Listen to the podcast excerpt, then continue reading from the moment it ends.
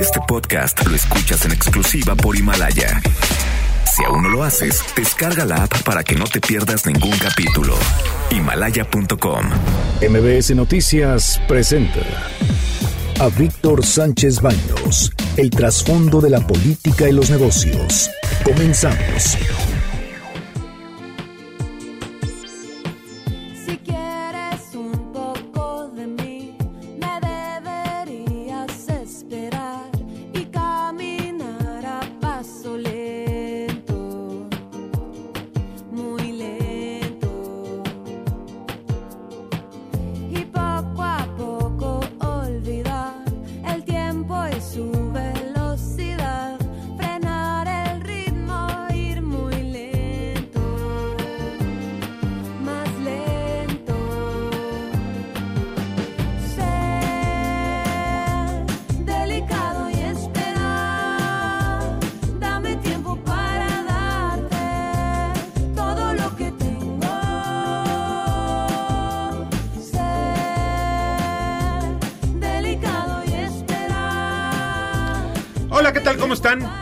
Saludo con mucho afecto. Soy Víctor Sánchez Baños desde la Ciudad de México en MBS en la frecuencia 102.5 de FM. Acompáñanos durante una hora para que juntos analicemos y discutamos la información de poder y dinero que leerás y escucharás el día de mañana. Sintonízanos en vivo en streaming en mbsnoticias.com. Está conmigo Bernardo Sebastián. Hola, ¿qué tal? Muy buenas noches. Y del otro lado del cristal está Carmen Delgadillo.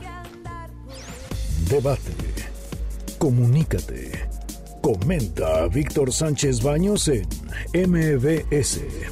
Twitter, arroba B. Sánchez Baños y arroba MBS Noticias.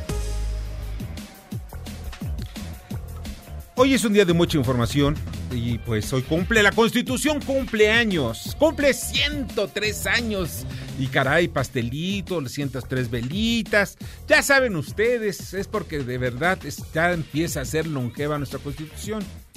Nada más que la Constitución de hoy, con la comparada de la del 17, que fue aprobada el 5 de febrero de 1917, pues casi no se parecen en nada. Hay 70 y 722 modificaciones. Y lo que es peor, fíjense ustedes que yo he hecho hoy encuestas, eh, claro, a manera de amigos, y voy con los señores diputados, cada vez que se inaugura una legislatura, voy con los señores diputados y senadores y les pregunto, la pregunta de los 64 millones de pesos, ¿cuántos artículos tiene la Constitución? ¿Y saben? Solamente muy pocos me dicen el número exacto. Muchos, o sea, muy pocos son los que le atinan a 136. Unos me dicen que 200, otros que 150, otros que 133. Bueno, ninguno latina. Bueno, sí latinan unos cuantos. Pero ¿saben algo? Es lo que, lo que nos lleva a la falta de conocimiento de una constitución que ha sido modificada 722 veces en esos 103 años de los cuales el 80% de las modificaciones hicieron los gobiernos de Miguel de la Madrid, Carlos Salinas, Ernesto Cedillo, Vicente Fox, Felipe Calderón, Enrique Peña Nieto, y empiezan con varias importantes modificaciones constitucionales el sexenio de López Obrador. Esto nos, nos lleva a la reflexión. ¿Vale la pena cambiar la constitución, crear un Congreso constituyente y generar condiciones de una nueva constitución? Yo estaría de acuerdo que, que se generara una, se, se elaborara una nueva constitución, pero siempre y cuando haya contrapesos. Hoy las condiciones no están dadas, hay un partido hegemónico, hay un partido que es Morena, que es el que tiene el control total, y difícilmente podríamos encontrar una constitución que no sirviera a los intereses nada más del partido político en el poder. Por eso estamos en México, Bernardo. Desafortunadamente también la, la Constitución mexicana ha sido víctima de muchos cambios y que les pongan corrector encima porque siempre ha estado al servicio del poder. Desafortunadamente la Constitución mexicana no le otorga los derechos ni las garantías a los mexicanos. Más bien, no les da la oportunidad por ser mexicanos. Se dice, por ser la Constitución y por estar aquí escrito, se los damos. Entonces la Constitución mexicana es como que la autoridad que tienen los gobernantes o los que están en el poder para poder hacer lo que quieran. para darnos los derechos, o sea, los derechos que son inherentes al ser humano, los que son inherentes que yo, por simple hecho de ser mexicano, merezco, pues no tengo, o sea, nada más llega la Constitución y ah, yo te lo reconozco, no, espérame, tú no me reconoces nada. Tú tienes la obligación, gobierno, porque eso es lo importante, el gobierno no tiene que reconocerme nada. Es un gobierno, es un burócrata. Ellos no tienen que reconocer nada. La constitución para ello debe ser el instrumento que garantice que todos mis derechos van a ser protegidos. Absolutamente todos mis derechos. Y los derechos de los habitantes desde que nazco hasta que muero. Es más, hasta después de morir. O sea, no es posible que llegue una constitución y me diga, ah, yo te reconozco. No, no, yo nací con derechos y los derechos debes protegérmelos. Esa es la diferencia con algunas constituciones importantes en el mundo. La constitución de Estados Unidos protege, más bien defiende los derechos y obliga al gobierno a que proteja los derechos de los ciudadanos.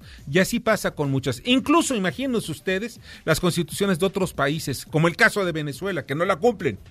Pero en Venezuela están obligados a lo mismo. En fin, vamos a platicar también, entre otras cosas, cómo está comportando el coronavirus. Ya van 28.276 casos confirmados, de los cuales están incluidas 565 muertes. Esos son datos a las exactamente a las 19, perdón, a las 22 horas, o sea, a las 21 horas exactas, o sea, hace unos cuantos minutos, hace 7 minutos, eh, hora de, Nueva York, porque estamos, tomando la información precisamente de un de lo que mandan a Nueva York, pero estamos viendo también que pues estas 565 muertes, únicamente dos han sido fuera de China. Estas son una en Taiwán, reitero, y otra en Hong Kong. Por otra parte, hablaremos de la violencia de los grupos ajenos en la UNAM, lo que dijo el presidente de la República, lo que dijo también el rector Enrique Graue, en, también, perdón, y, y nada más como mero paréntesis sobre el asunto de, del coronavirus. El gobierno chino, y esto es muy importante, emitió la Embajada China en México medidas de prevención y control sanitario para extranjeros que se encuentren en aquel país. Mediante un comunicado, la Embajada de China en México emitió las medidas preventivas y de control sanitario para los extran- extranjeros que estén eh, en esa nación derivado de la del pues la contaminación que existe en algunos en algunas regiones de China por el coronavirus.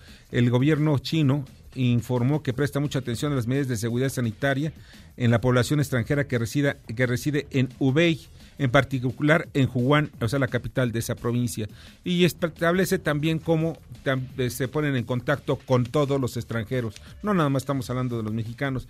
Desafortunadamente nosotros no hemos podido tener contacto con una eh, ciudadana, bueno, no ciudadana, ya china, pero que es guatemalteca, fue guatemalteca, se casó con un chino y pues es imposible ponernos en contacto con ellos. O sea, estamos viendo que empiezan a haber algunos actos de censura para los ciudadanos en estos momentos. No sabemos qué está pasando en Hubei, eh, que abarca muchas de las provincias. En fin, tenemos una visita muy especial en México. Llegó el subsecretario inter- interno para, de Estados Unidos para el hemisferio occidental, Michael Cossack, eh, y pues habló con el canciller y pues ya saben, ustedes están ahí negociando de que México forme parte del Consejo de Seguridad. Bueno, estas son las voces, las expresiones del día de hoy. Es la voz del presidente Andrés Manuel López Obrador. Siento, lo voy a decir, que hay mano negra. Eso es lo que hay que ver. Y qué bien que ya lo estamos diciendo aquí, porque siempre hay quienes mueven la cuna y hay que lamparearlos. Pues sí, sí hay que emparearlos. Y esta es la voz del rector de la UNAM, Enrique Graue. A la otra cara, a esos otros, otros y otras, quienes solo buscan desestabilizarnos, les digo que no lo conseguirán, que tenemos claro lo que buscan, que no conseguirán que escalemos la violencia con más violencia, en aspiración y conseguir lo espurio de sus pretensiones. Miren, eh, pues es un buen discurso político. Pero si ya saben que hay mano negra, porque yo pienso que es- estoy convencido, o cuando menos eso intuyo, que pues los sistemas de inteligencia del gobierno de, México, así como de la UNAM, pues saben ya quiénes son, ¿verdad? Bueno, pues hay que presentar la denuncia y señalarlos, hay que decirlos, hay que desenmascararlos, como dijo López Obrador. Ya suman 11 11 planteles de la UNAM que están en paro, pero saben, es una minoría, 20 periquitos ahí llegan y, ponen cadenas a las puertas y cierran, impiden que miles vayan a estudiar, miles que quieren estudiar, miles que quieren superarse en sus vidas, miles que no están metidos en los partidos políticos, miles que necesitan nada más el apoyo para poder seguir superándose en la vida, son bloqueados por estos grupos, estos tipos que tan cobardes que se ocultan a través de una máscara, de un trapo que les cubre las caras. Eso no es posible. O sea, bueno. Y aún así, nadie presenta una denuncia penal en contra de ellos. Es nada más contra quien resulte responsable. Si ya saben quiénes son, saben cómo actúan y utilizan aquello de que estamos en defensa de las mujeres. Sí, ayer dimos las estadísticas de cuántas cuántos eh, denuncias por acoso sexual hubo en la UNAM, cuántos están dentro ya ya eh, en los procesos penales, pero desafortunadamente no están haciendo nada. O sea, simplemente se quedan callados ante el ataque que está recibiendo nuestra universidad. Nuestra universidad, porque nosotros pagamos impuestos. Miren, yo soy egresado y estoy muy orgulloso de ser egresado de la UNAM. Y saben algo, gracias al esfuerzo de aquellos que pagaron sus impuestos, es que yo estudié. Gracias al esfuerzo de mi padre, que pagó independientemente de pagar sus impuestos, de mis padres, eh, pagaron libros, cuadernos y todo lo que se necesitaba. ¿Y saben algo? Para que llegue una gentuza que no quiere estudiar y que quiere y que está manipulado por grupos políticos. Y que la mayoría tampoco vale. forman parte de la población de la universidad, que tampoco comparten los principios y tampoco comparten ese deseo de salir adelante, porque de hacerlo de esa manera, su obligación y su deseo sería estar en las aulas, aprendiendo, luchando por adquirir conocimientos para poder ser alguien en este mundo, no solamente ser un porro como los conocemos hoy en día. Sí, mira, te voy a decir algo. Mira, aquí hay una información que, que de verdad me provoca, me revuelve el estómago, porque miren, yo sé lo que es el asambleísmo, cómo se manejan las asambleas, las asambleas estudiantiles. Allí precisamente el CCH Naucalpan, la Prepa 5, la José Vasconcelos, la, Prepa 6, la Antonio Caso y la 8, la Miguel Schultz, así como las facultades de Arquitectura y Artes y Diseño, avalaron por votación, así levantaron la manita y dijeron, vámonos a paro. Sí, pero ¿saben qué no dejaron pasar a los verdaderos estudiantes? Lo que pasó en la Facultad de Derecho, donde no permitieron que llegaran estos sátrapas, perdón, no estoy calificándolos, estoy describiéndolos, es cuando dijeron, bueno, pues ya no podemos con los de la Facultad de Derecho. Eso es lo que, no sé por qué no están tomando medidas judiciales, porque contra aquellos que violan la ley, ni con el pétalo de una averiguación previa. Se confunde la autonomía de la universidad con la libertad de hacer lo que quieran.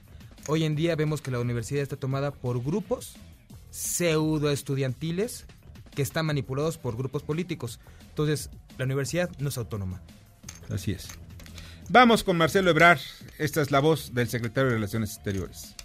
Hay una agenda muy amplia en la relación bilateral. Para México lo prioritario, como ustedes saben, es el tema del tráfico de armas. No vamos a quitar el dedo del renglón. Todo lo que hemos planteado respecto al supremacismo en Estados Unidos que puede ser un peligro para la comunidad México-norteamericana son algunas de las prioridades que nosotros vamos a plantear. Las que ellos pondrán sobre la mesa, pues es su preocupación sobre el fentanilo, que se ha estado trabajando con la Secretaría de Seguridad Pública, además de una revisión sobre las diferentes posturas que tenemos respecto a temas internacionales, porque ya México pues está avanzando su candidatura al Consejo de Seguridad de la ONU. Mañana tenemos al canciller de Rusia, pues estamos muy ocupados. Yo diría que prácticamente pues tenemos ya el apoyo suficiente a nivel internacional para que esa candidatura tenga éxito. Y miren, eh, eh, hay dos, yo tengo un sentimiento encontrado. A través de la experiencia que yo he vivido, he visto, pues cada vez que formamos parte del Consejo de Seguridad de la ONU nos va como en feria, nos peleamos con nuestros amigos. ¿Por qué? Lo único que ellos están viendo son sus intereses y México, pues nada más por el hecho de aparecer ahí, y que todo el mundo nos voltea a ver y que nuestro embajador allá en, en- la ONU, pues, pues aparezca y diga México en el Co- Consejo de Seguridad. Pero ¿saben algo? Nos cuesta mucho. Nos cuesta muchísimo. Es un desgaste brutal. Y sobre el asunto del fentanillo, que hablaron precisamente, también platicó de esto Gadi Savicki, quien es el presidente de la CONADIC. Lo que sí es muy preocupante es que sí hay algunos niños de 10 años y por ahí alguno que otro de menos que ya también han sido llevados a los centros de atención. Estamos viendo el crecimiento de dos sustancias, una de ellas de manera muy rápida, que es el cristal metanfetamina, y la otra que aunque no está demasiado presente, no está muy presente en nuestro país, el potencial de causar problemas del fentanilo es algo que preocupa y tenemos todos los focos del tablero en amarillo están siendo observados porque no queremos que esto se convierta en una epidemia. Pues es, porque son muy baratas esas drogas. Mucho, muy baratas. Y están al alcance de cualquier delincuente que llega a las escuelas, que llega a los antros o... Miren, los jóvenes y los niños lo único que quieren buscar es socializar. Y pagan lo que sea. Si les dicen fuma, toma, lo hacen. Por eso hay que estar pendiente de los niños, su comportamiento. Y desafortunadamente los niños tienen al alcance porque lo tienen en casa. Desafortunadamente no es porque ellos lo compren o lo vayan a la esquina a buscar al dealer y se los venda. Los Sí. niños lo tienen en la casa y están probando, están experimentando, es su naturaleza del ser humano. Entonces hay que tener más cuidado con lo que llegamos a tener en casa. Por eso también los altos niveles de alcoholismo en la juventud, porque el contacto con el alcohol es inmediato y lo tienen inmediatamente sus padres, tíos, pues eso es lo que hay que cuidar, no dejar las cosas al alcance de los niños o de aquella gente que podemos generarles vulnerabilidades. Así es, y el ejemplo es lo importante, no dar un ejemplo negativo. Miren, está en la línea telefónica y le agradezco muchísimo Alfonso Bouzas, director de Economía.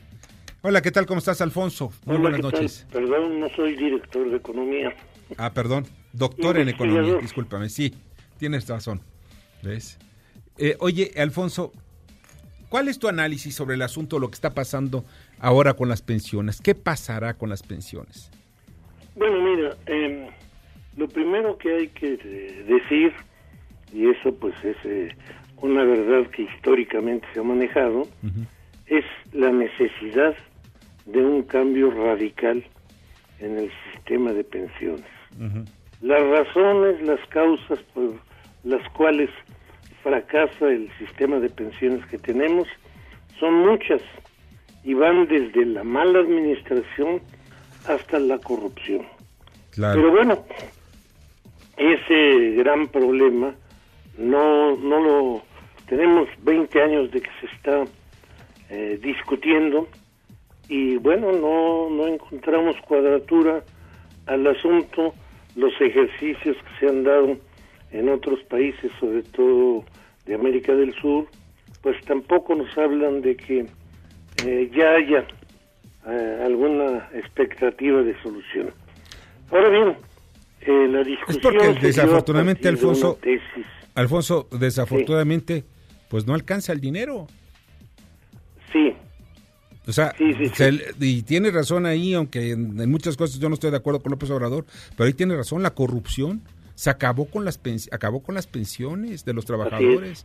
Aquellos que trabajaban y cotizaban en el Seguro Social y fue también alguien que después se enlistó en la izquierda, que fue director del Seguro Social, este ahorita me acuerdo del nombre, perdón, pero imagínate cuántos son, eh, pues perdieron precisamente esto para dedicarlo a otro tipo de acciones que no era precisamente ni la salud ni la seguridad social. La caja chica del PRI. Exactamente, la caja chica del PRI. Un saqueo brutal de nuestras pensiones. Así es. Pero pues ahora, ¿qué hacemos? Bueno, mira, eh, el tema, te digo, a largo plazo es un cambio de sistema de pensiones. Pero primero tenemos que resolver la necesidad inmediata.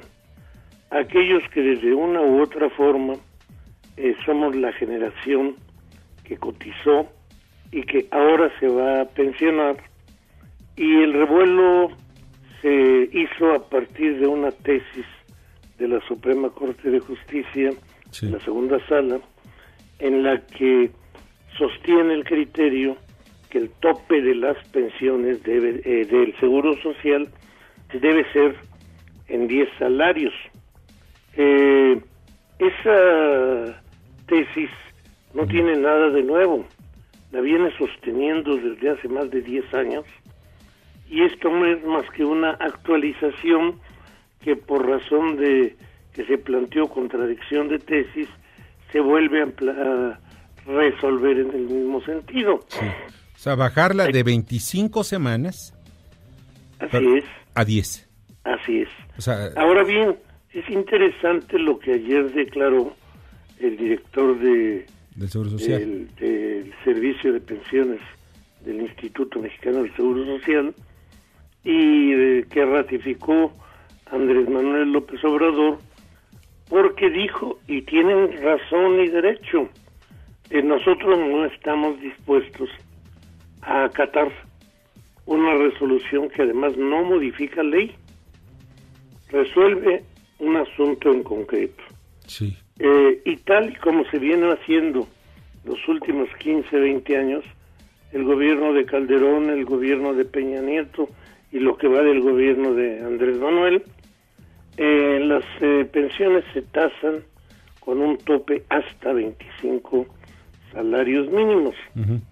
Ahora, aquí ya es una declaración, digamos, muy oportuna el haberse deslindado de lo que la Corte resolvió, porque bueno, vivimos en un país tri- eh, con tres poderes Claro. y por lo tanto eh, hubo incluso oportunistas majaderos que dijeron que Andrés Manuel ya estaba imponiéndole a la Corte un criterio en contra de los intereses de los trabajadores.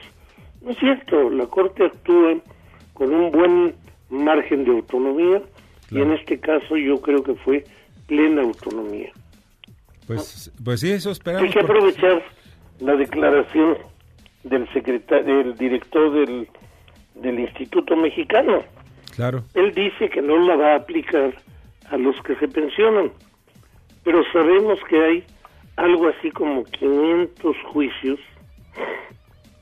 eh, por pensiones que el Seguro Social pagó mal, que están ahorita litigándose, ya sea en primera instancia o en amparo, y que después de la resolución de la Corte, bueno, pues casi, casi nos está diciendo la Corte que va a resolver topándolas a 10 salarios mínimos, Así es. Pues este, que toca pedirle al gobierno de la Cuarta Transformación que nos ayude a sanear este eh, farragoso eh, escenario de litigios que tenemos Claro. en el cual precisamente el litigio en contra del Seguro Social, en contra del ISTE y en contra de otras instituciones descentralizadas, desconcentradas, es en buena medida eh, el peso fuerte que los tribunales del trabajo tienen. Claro. ¿Qué se necesita? Ajá. Simple y sencillamente que la dirección del, del, ISSSTE del IMSS se desista de los amparos que tiene y o que celebre convenios, si es que todavía no están en amparos, con los eh, eh, actores que le demandaron, con la finalidad de aplicarles la misma regla que, les va- le- que se dice que se le va a aplicar a la población. Pues sí. Esta regla se seguirá aplicando mientras económicamente se pueda. El día que no se pueda, bueno, pues este, ya no sé qué va a pasar, ¿no? Pues mira, ya es una cuestión de números, ya están las cosas mucho, muy complicadas para, sobre todo al gobierno que pues tiene que pagarlo. Y esto viene arrastrándose de mucho tiempo y no es nuevo, ya lo sabían. Oye, pues sí, eh, te agradezco muchísimo que hayas estado con nosotros esta noche, de verdad, y pues estaremos pendientes para consultarte después, Alfonso. Claro que sí, con mucho gusto estoy a tus órdenes. Muchas gracias, Alfonso Bouzas, doctor en economía. Y vamos al comentario de Ignacio Morales Lechuga, ex procurador general de la República. Adelante, Nacho. Todos nos preguntamos cuál va a ser el rumbo que nuestro país tomará. Lamentablemente no tenemos la voz presidencial, más allá de que nos va a ir requete bien, de que somos felices, de que el índice de felicidad, no el del Producto Interno Bruto, ni tampoco el de crecimiento, es muy bueno, pero la verdad, la verdad, hay una enorme incredulidad a los mensajes del gobierno, fundamentalmente por la inseguridad pública, la incertidumbre política interna, la incertidumbre sobre la situación económica, la debilidad en el mercado interno, la plataforma de producción petrolera que va para abajo y finalmente la corrupción frente a la cual realmente no se ha estructurado un programa en el país que valga la pena comentar. Si esto no existe ni siquiera en materia de inseguridad pública, y conste que ésta sigue creciendo, y que se han roto los récords de asesinatos y secuestros en el año 2019, todos estos factores están incidiendo negativamente para poner obstáculos al crecimiento de nuestro país. Ya sabemos que el presidente piensa en el desarrollo y no en el crecimiento. Y cree que puede haber desarrollo sin crecimiento, cuando todos tenemos otros datos y sabemos que no puede haber ingreso distribuible si no hay ingreso, que no puede haber crecimiento fiscal si no hay más ingresos, que no puede haber más ingresos si no hay inversión, que no puede haber más trabajo si no hay inversión. Estos temas que son básicos, fundamentales, elementales para un alumno de economía de primer año, pareciera ser que por razones de tipo político electorales el gobierno los hace a un lado y el presidente no las toma en consideración. Ojalá afronte y confronte estos obstáculos y estos problemas, porque eso le daría más confianza de la, de la nación. En lugar de esquivar los problemas y de alguna manera buscar algún distractor o que ya la opinión pública conoce, las toma en consideración y por lo mismo ya no influyen en el ánimo de un vasto sector de la población. Pero bueno, al presidente le corresponde tomar las decisiones y el uso de la palabra. Escuchas a Víctor Sánchez Baños. Vamos a una pausa y continuamos. Este podcast lo escuchas en exclusiva por Himalaya.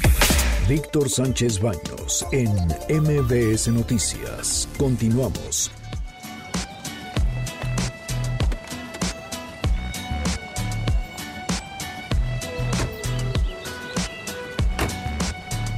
Estamos escuchando la música de Julieta Venegas. Esta pieza se llama Eres para mí. En unos minutos más vamos a estar platicando con ella, una mujer combativa, una mujer feminista, una cantautora que pues, pues lleva en la sangre, en los genes, ese, esa actitud de las mujeres combativas. Vamos a hablar con ella en unos minutos más. Y, pero miren, acabo yo de recibir un boletín en donde habla eh, Jacob Polewski que el INE la reconoce como dirigente nacional de Morena. Y tenemos también ya el boletín del INE, donde dice que cuatro delegados eh, inscribe el INE a cuatro delegados en funciones del Comité Ejecutivo Nacional de Morena previo a la celebración del Congreso Extraordinario. Y aquí habla precisamente de quiénes son los delegados y el instituto inscribió a, a estos personajes eh, en atención del escrito recibido el 22 de enero pasado por Jacob Polep- Polepsky Gurwix, eh, la secretaria general en funciones de representación política y legal de Morena.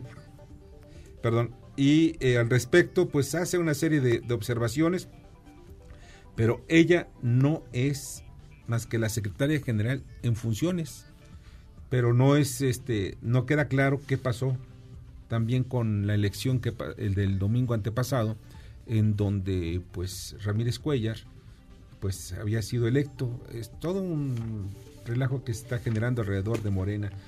Así pasa la izquierda, ¿eh? no es nuevo. La izquierda sí es, siempre es conflictiva, no saben a dónde van, en fin. Ya se encuentra con nosotros y le agradezco muchísimo a Ramsés Pech en su análisis siempre de la energía del mercado energético. ¿Cómo estás, Ramsés? Bien, Víctor, ¿cómo estás? Muy bien, gracias.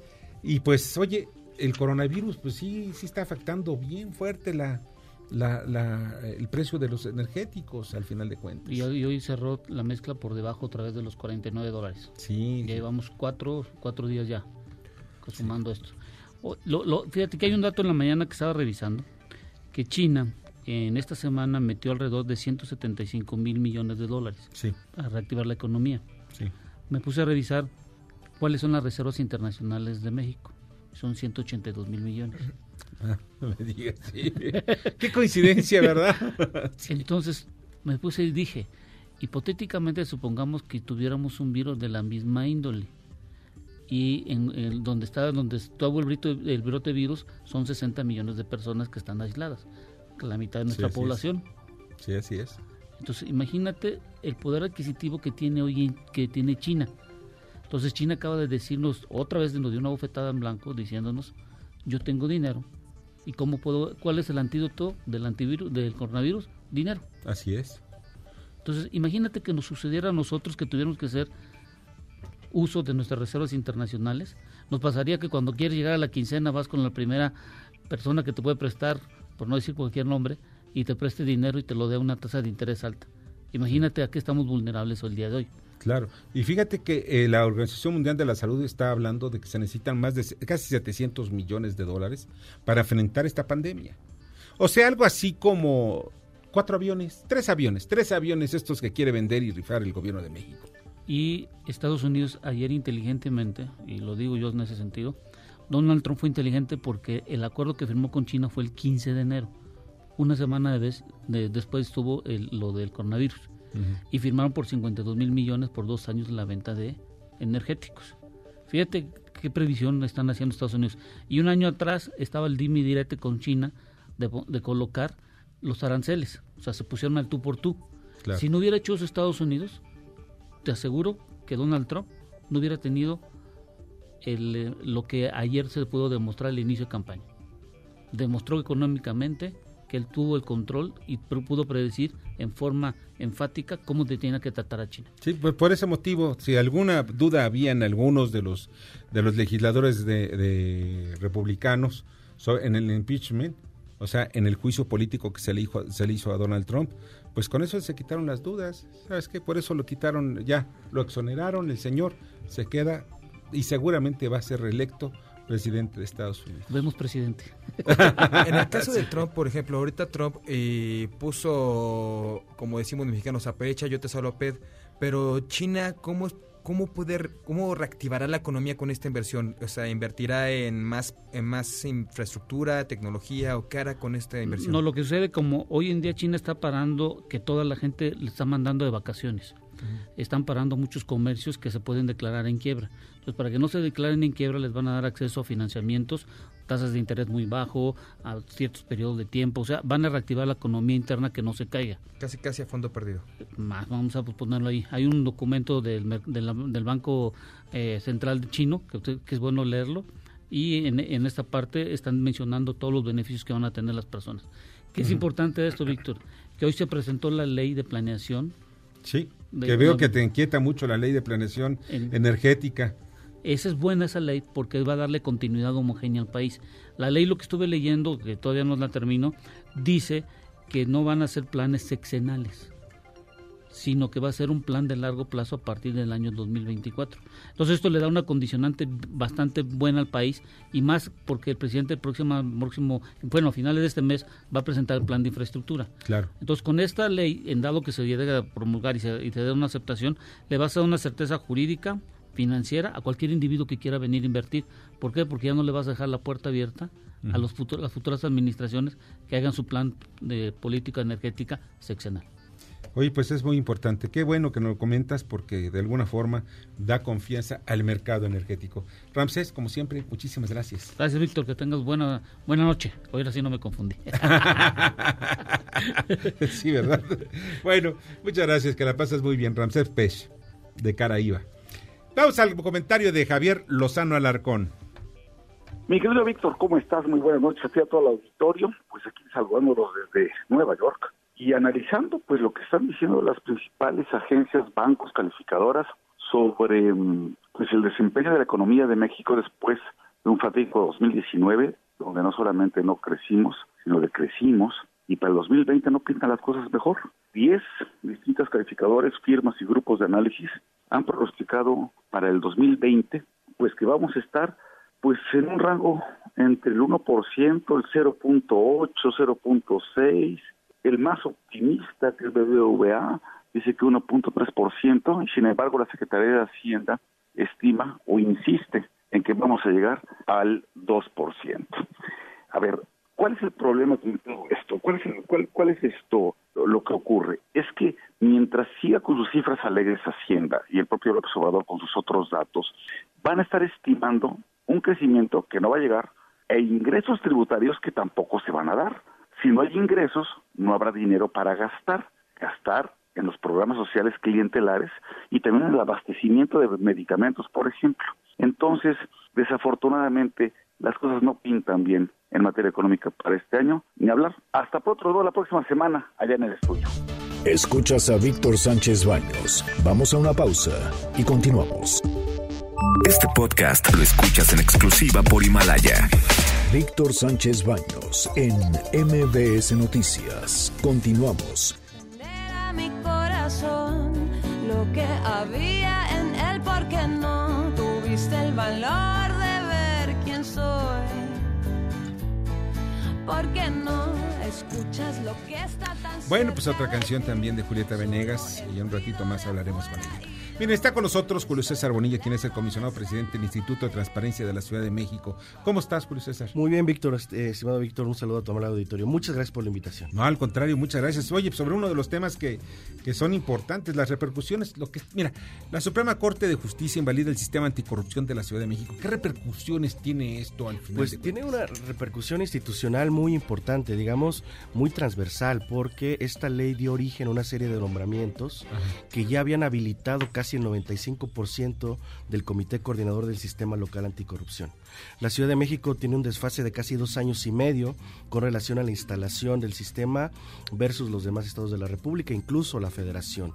Ya nada más nos faltaba elegir al fiscal anticorrupción para completar el 100% del comité coordinador.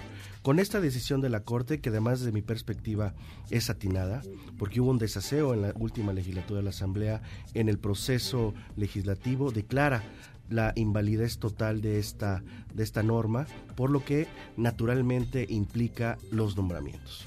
O sea, ¿qué es lo que, eh, un resumen breve, lo que implica precisamente esta decisión de la Corte? Mira, la decisión de la Corte implica que la actual legislatura, la primera legislatura del Congreso de la Ciudad de México, eh, convoque a un nuevo proceso legislativo debidamente eh, elaborado, coordinado, para que conforme a la constitución de la ciudad y las leyes se pueda desarrollar o crear una nueva ley anticorrupción.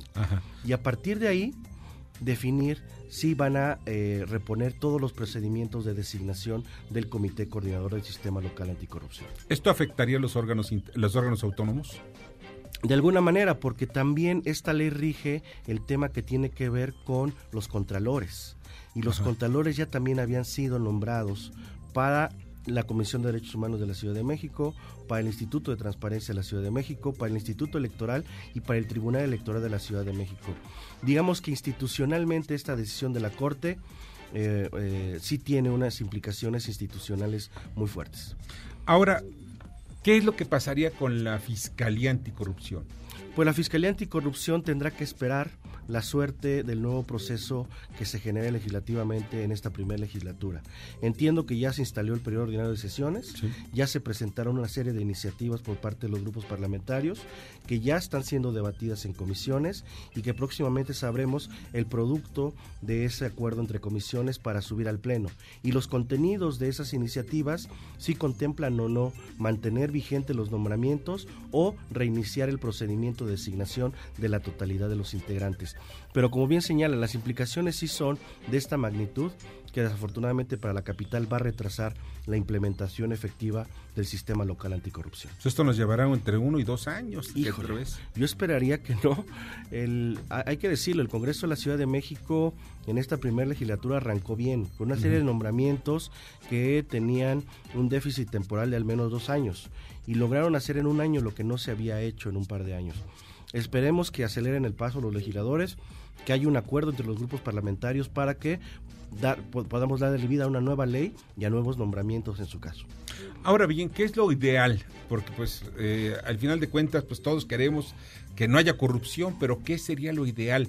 Porque de alguna manera eh, pues siempre hay un escondrijo por donde se van los corruptos y sea de cualquier partido. Mira, el combate a la corrupción en nuestro país como en el mundo es un fenómeno sumamente complejo y es bidireccional. Regularmente entendemos a la corrupción instaurada en las, en las instituciones del Estado. Pero yo siempre lo he dicho en lo público y en lo privado. También está insertada en la comunidad, en la sociedad. Y tenemos que ir desdibujando esta fórmula regresiva que afectó tanto a México. Las cifras de Transparencia Internacional son fulminantes. Para el año 2000-2001, México estaba situado en el lugar 51 de 180 países. Un lugar digno para una democracia emergente. 2018, ya instalada la democracia, la pluralidad política, la diversificación de opiniones y de voces, desafortunadamente llegó al lugar 158 de 180 países. Claro, el 180 es el, el peor calificado. Es decir, para 2018 estábamos más cerca de Somalia que de Dinamarca, que de Suecia, que de Holanda, que de Alemania. Y entonces algo sucedió en la cultura, en la, en la, en la estratificación, en el Estado mismo mexicano que permitió un crecimiento exponencial de la corrupción en México. Y por tanto, la el último dato de Transparencia Internacional 2019 de diciembre eh, señala que hubo una mejora digamos, importante. Del 138 pasamos al 130, ¿no? Hay una tendencia a la mejora en términos de la, de la corrupción o del índice de percepción de la corrupción. ¿Qué tenemos que hacer? Dar un ataque bifrontal. Desde, los estados, desde el Estado como instituciones, pero también desde la sociedad. Ahora bien, eh, ¿tienes alguna pregunta? Sí, la verdad, esto lo que me llama la atención, entonces debemos de entender que, bueno, no culpando a la ciudadanía, pero la ciudadanía es, el origen o la cuna de la corrupción, porque pues la única forma de evitar, por ejemplo, que un policía no sea corrupto es no dándole dinero, ¿no? Es correcto. A mí me parece que no es solamente una culpa exclusiva de un sector, digamos, de nuestra estratificación social o de Estado. Es, una, es un fenómeno muy complejo la corrupción. Es un fenómeno multidireccional, multifactorial, que implica además un estado de desarrollo pernicioso que México desafortunadamente aceptó. La corrupción, lo he dicho, se vino regularizando en nuestra vida eh, común, en nuestra vida diaria, en los actos de menor impacto. Este tema que tú señalas de la famosa mordida a los, a los policías, esto, ir a una oficina del IMSS o del ISSSTE y pagar eh, 200 pesos para que te anticiparan una, una consulta, etcétera. Creo que se fue eh, regularizando este proceso de manera muy anormal, pero también am, eh, eso en el menor grado. En el menor de altísima corrupción, de, la- de las compraventas gubernamentales, de la obra pública, de estas inversiones multimillonarias en carreteras, en infraestructura, también se vive. Y es cuando los mexicanos entonces entendieron que el fenómeno de la corrupción ya no era más tolerable en nuestro país porque estaba afectando directamente un desarrollo justo y digno de nuestra sociedad. Entonces, el filósofo sí, sí tenía razón cuando decía que la corrupción era parte de la cultura mexicana, ¿no?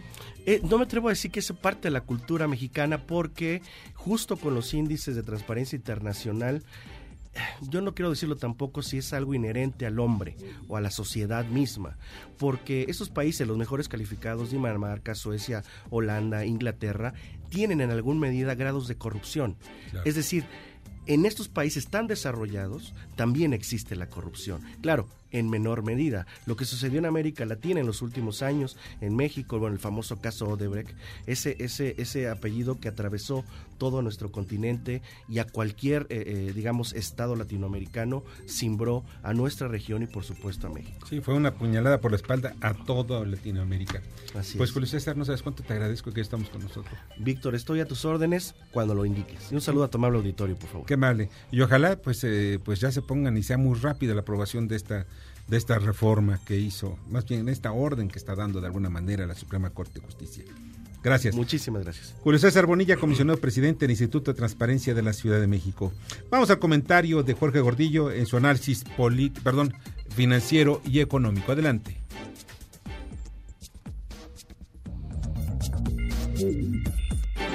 Hoy los mercados financieros locales observaron un comportamiento mixto. Vimos en la bolsa de valores corrigiendo algo de las utilidades que logró el día de ayer y a un tipo de cambio que observando una apreciación interesante, pegó, por momentos rompió el nivel de los 18.60 interbancario, pesos por dólar.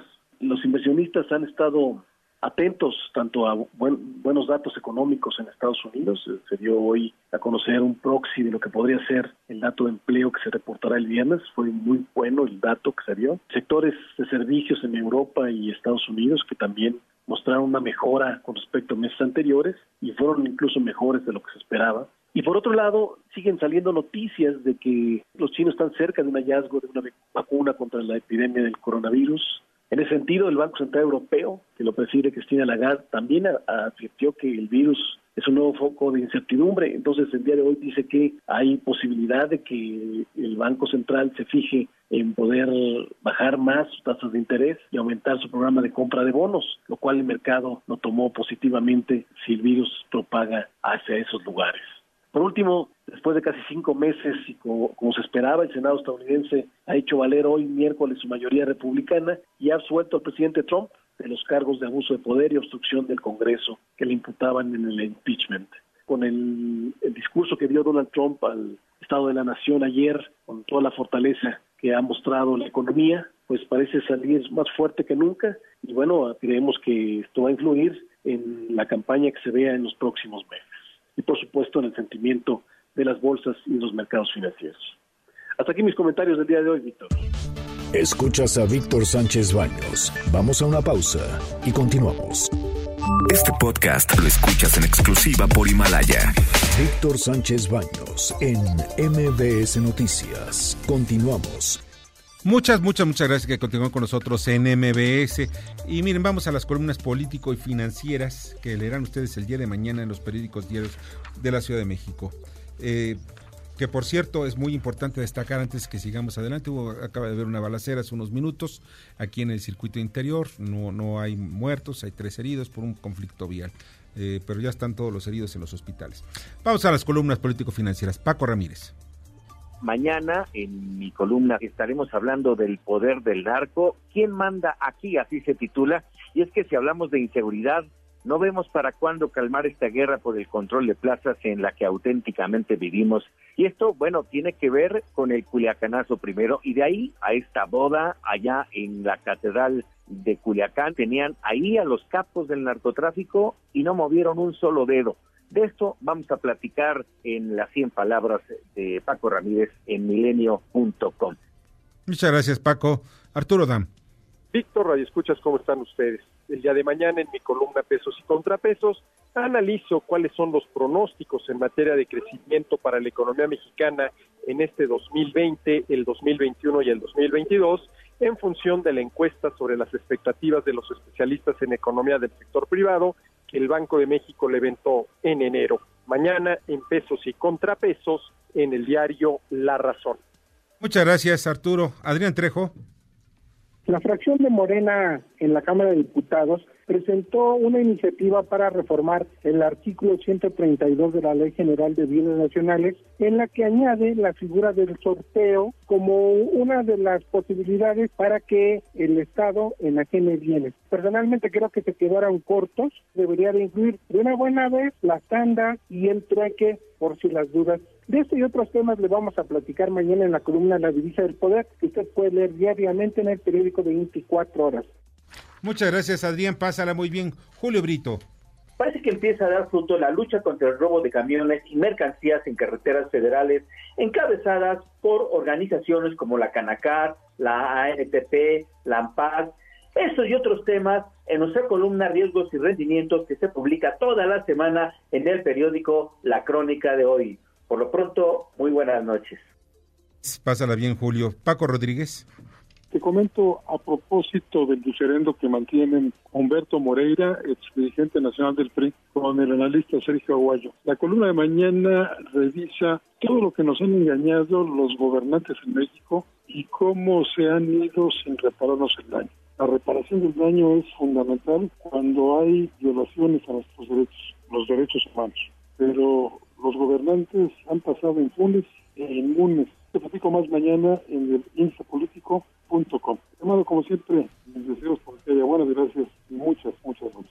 Muchas noches también para ti, Paco. Rogelio Varela.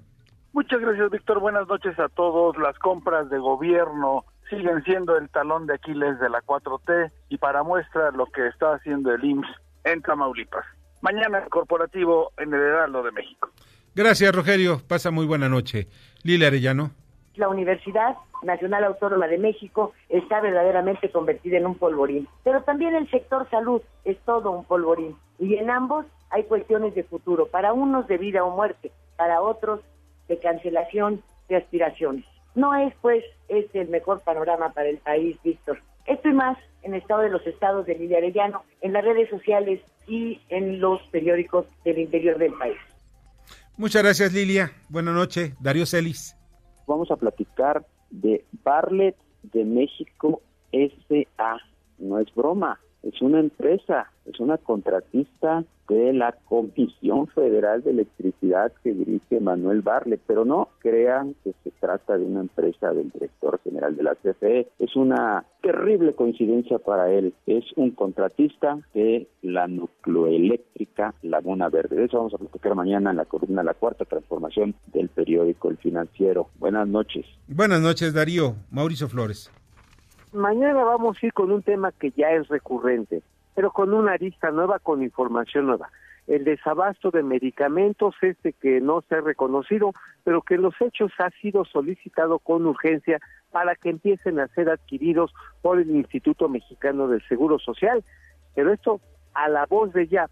¿Y qué creen? Hay mesas de negociación ya planteadas por la industria farmacéutica y el gobierno federal.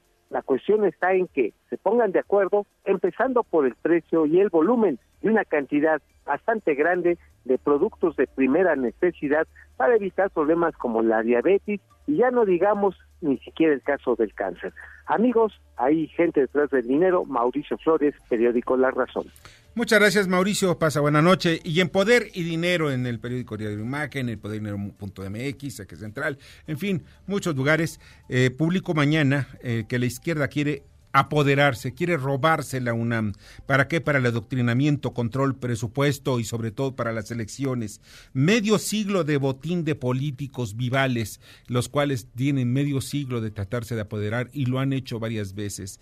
Quieren quitar a los, a los rectores, en fin, saben que es un instrumento político importante. Y pues también analizo el coscorrón que les dio Andrés Manuel López Obrador a los gobernadores del PAN con el asunto del INSABI. Ya se había aprobado, como comentamos ayer en este programa, ya se había firmado incluso un acuerdo previo y de pronto, pácatelas. ¿Qué dicen? Pues que siempre no, todo o nada. ¿Y saben qué dijeron los gobernadores del PAN? Pues nada, pues nada.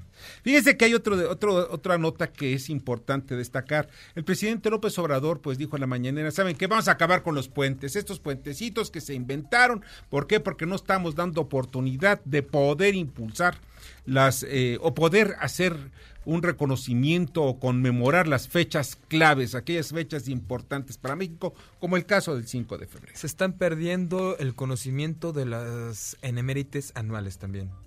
Pues sí, eh, las efemérides, ¿sabes qué? Eh, pues sí, pero nada más que hay un pequeño problema. Nunca, nunca. Vamos, miren, les voy a comentar una cosa. Una ocasión, yo estoy otra vez con los diputados. Platiqué con algunos diputados y me dijeron algo que me pareció a mí un golpe a la cabeza. Oye, ¿tú sabes cuándo, se, cuándo qué se conmemora el 5 de febrero? Unos me dijeron que la batalla de Puebla. Diputados, ¿eh? De la nueva camada de estos señores que salieron por tómbola eh, de Morena. No, no, no, se festeja que el, la, la, la, batalla de Puebla. No, no, no, el día de la bandera, ¿verdad? O el día del ejército, el 5 de febrero. Bueno, cuando les digo, oye, es el día de la Constitución. Es el día de la Constitución. Pero veamos qué fue lo que dijo el presidente de la República que terminando el ciclo escolar actual voy a proponer reformas, cambios para regresar a las fechas históricas, para que sea festivo el día en que se conmemore una fecha histórica. Y miren ustedes, en el 2002, Vicente Fox, y es, es, importante ver la exposición de motivos, reforma el artículo 74 de la Ley Federal del Trabajo con el propósito de fomentar el turismo nacional mediante los denominados fines de semana largos, o sea, estos puentesotes. El asunto es que dice que el turismo es actualmente uno de los factores más importantes, que tiene una derrama, en fin, hace aquí 53 mil millones de dólares de ingresos en un solo año por cuestiones de, turismo y pues dice que es importante. En aquel entonces los diputados dijeron, sí, sí hay que cambiarlo. ¿Por qué? Porque eso va a generar una derrama económica. Ahora lo quieren cambiar. Si los mismos diputados de Morena no saben que se conmemora el 5 de febrero, ¿ustedes creen que por hacer, el, hacer la fiesta conmemorativa, pues ahora ya los llevan, ¿no? Pues los llevan en su camioncito, ya saben, para, son los aplaudidores oficiales, les dan una lana para aplaudir, los de Morena y de todos los demás partidos, porque no se salva ninguno. Pues miren, la verdad es que una vez más van a cambiarlos y pues, ¿para qué? Razones prácticas, ¿para qué? Mejor que en la escuela sea mejor y haya más calidad en la escuela, en las, en las instituciones educativas, para que todos, absolutamente todos los niños sepan que se conmemora el 5 de febrero. El 5 de mayo, que es por cierto, nada más por si algunos no lo saben, es la batalla de Puebla, o el 20 de noviembre, que es el, el, el aniversario de la, de la Revolución Mexicana, etcétera. Eso es lo que se necesita por lo menos para saber las fechas, las efemérides, como dices Bernardo, porque muchas efemérides ni idea tienen, muchos que ya tienen, que tienen puestos burocráticos o de elección popular. Pero ya nos vamos. Muchas gracias que estuvieron con nosotros esta noche. Muchísimas gracias, Bernardo Sebastián. Pase muy bonita noche y los esperamos mañana. Eh, también te agradezco muchísimo en la, en la, en la producción a Jorge Romero, en la información a Carmen Delgadillo, en la redacción a Fernando Muxuma, en los controles Héctor Zavala. Yo soy Víctor Sánchez Baños, deseo que pasen una noche sensacional. Las opiniones vertidas en este programa son única y exclusivamente de estricta responsabilidad de quien las expresa.